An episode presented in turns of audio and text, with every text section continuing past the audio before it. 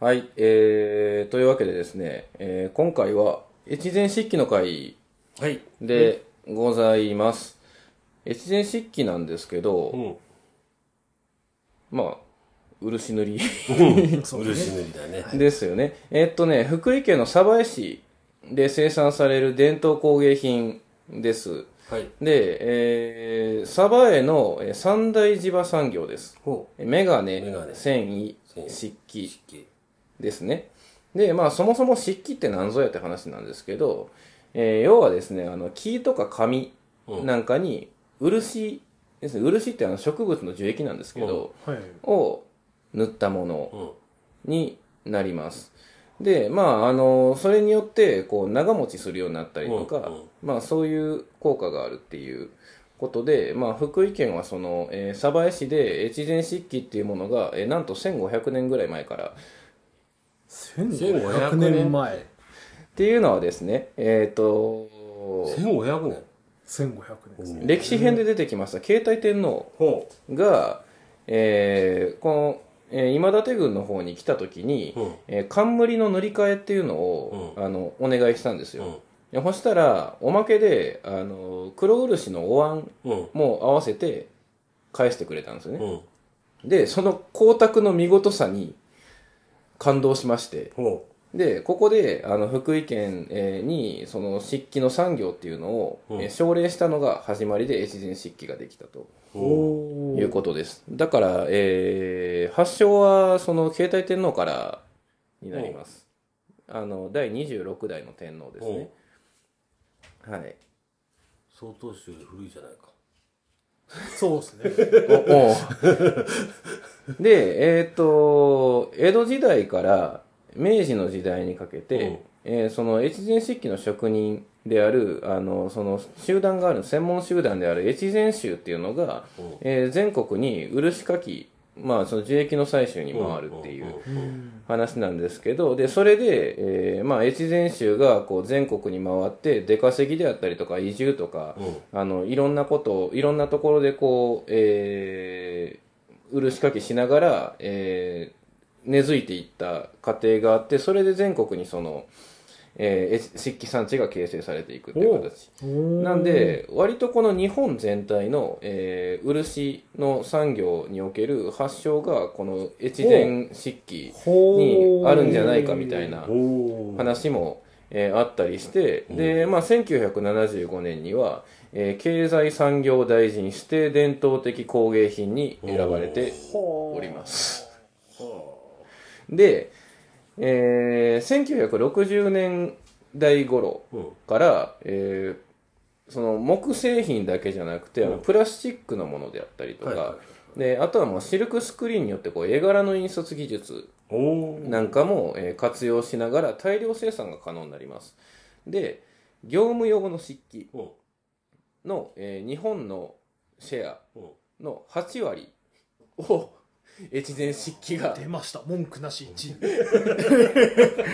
だからですねあの、えーその辺であの業務用の漆器見かけたらまあ8割ぐらいは越前漆器でございます8割っていうのは、その時点で、あのもう1位確定なんですよね。そうやね。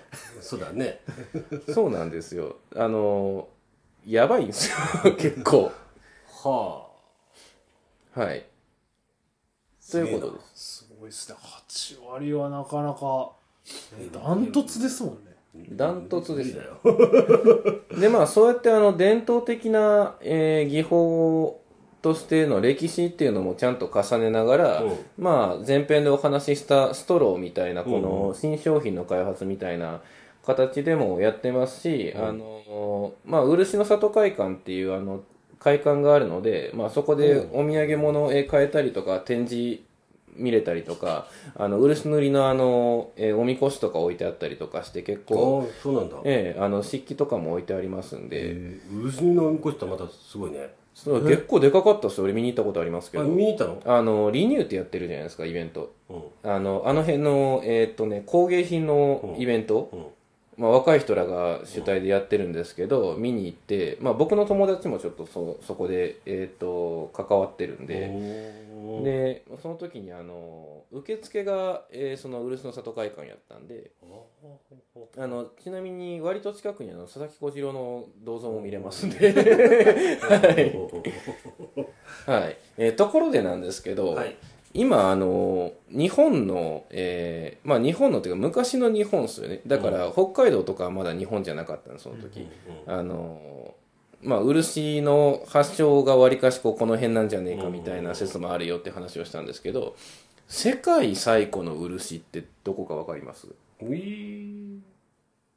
漆使ってそうなところがそもそもえ中国ぐらいしか思い浮かばない、って思うじゃないですか、はい。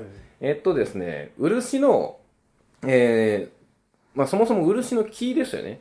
が、えー自生してる場所っていうのがアジアだけなんですよ。おうん、なんであの漆自体がこうアジアの文化はい。なんですけどえーっと中国で、うん。えー約7500から7400年前うん。の、はいえー漆器が見つかってます。おはい。でこれが、えー漆というものが、えー中国発祥であって、えー大陸から日本に伝わったものなんじゃないかっていうふうに考えられていました。う。んはい。いましいました。考えられていました。た。はた。た。はい。えー、ところがですね、北海道、う。んほえー函館市。うんから出土した漆の装飾品6点がアメリカで放射性炭素年代測定。うん。ああまあ有名ですね、まあ、そのその道ではうん。かなり有名な炭素測定ですね、はい。これによりましてうん。約9000年前の漆器えつまり縄文時代の早期の前半の装飾品である。ということがえ？わかりました。うんだ中国のが7500か7400年前だったんですけど、思います9000年前だと分かったんですかね、北海道にから出てきたのが9000年前のものだ。はいおということが分かってあれ？中国発祥じゃなくね？っていうふうにちょっと怪しくなったんですよ。うん。でその後。うん。こっからです。こっからです。うん福井県ほほう。鳥浜貝塚。おう。ー来たね来たね来たね。記憶ありますね。ええ。年功の話の時に出てきましたね。う。ん来たね。鳥浜貝塚うんで、えー出土しましたう。ん漆の枝。う。んえー放射性炭素年代測定。分析の結果、1万2600年前のものであると確認されました。おほう。えうん？うん。1万2600年前のものだと確認されました。桁が上がっちゃったねもはやなんかあのうん縄文時代かどうかも怪しいぐらいのところになってますねそれ。でこの後えっ、と漆のただの枝だったんですよ。でその鳥浜貝塚から、うん。えー漆の櫛が出土したんですよ。ほう。ほでこれによりまして、えー鳥浜貝塚から、えー発見されたその漆の製品が、うん。世界最古の漆塗りということになりまして、ええーおうん。へーえ。実はですね あの日本最古じゃなくて世界最古の漆塗り、えーこの福井県から出土しております。う櫛。はい。へえ。そんな昔から女の人は櫛で研いでたんだ。ということですかね。ね。まあ女の人じゃないかもしれないですね男の人も髪長かったでしょうかそうかもしれんね。おーへえ、うんなんで、えー、とその後ですね2021年にまた中国で、えー新しいの出てくるんですけど、えーそれも、えー8200年前のものでそれは中国最古の漆器にはなったんですうんうんうんうん。がこの福井県鳥浜貝塚で発見された1面1万2600年前の漆器にはもう及ばず、うん。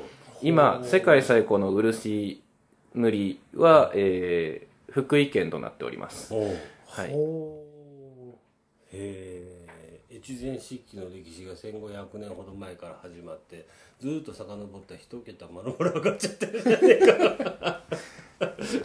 えっとね、だからね、福井県の伝統工芸品っていうのはまず、あの、1500年前から続くっていう、うん。まあこれ日本の中でも1500年続く伝統工芸ってなかなかないんですよ。すね。だけど、福井県には越前漆器ともう一個、越前和紙も1500年歴史あるんです。ほで、伝統工芸品としてもそんだけ歴史あるんですけど、そもそも漆自体世界最古福井県やねんでっていう話です。しかも鳥浜海賊だって割とそこですかええ、目の前ですね。ああの歌、っちゃおうぜ 年功博物館見に行って一緒に見に行けますね。そうやねはい。あの、縄文博物館におそらくあると思います。うんおそらくその年代測定へえその年代測定も結局、水月湖のおかげですから。そうやねああの辺で完結してるじゃないですか、水月湖で、あの、年代測定が正確にできるようになったから、これが分かってるんで。はい。すげえなね誇り持てよ、福井県民。そうだね 立てよ、福井県民。今今こそ今こそ。これやで。いいじゃないかああっちの鯖江でああ越前漆器かって見てここで世界最高の漆器か。これで年代見たんだっていうところでね。もいやこの SDGs の流れにもう合わせてみんなマイストロー漆器のやつ持ちましょう。そうやね。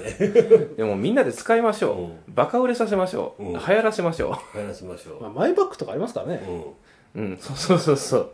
っていうような話を後編でできたらなと思いまして、はいはい、はい中編これで締めさせていただこうかと思います。はい。というわけで今回もお疲れ様でした。お疲れ様です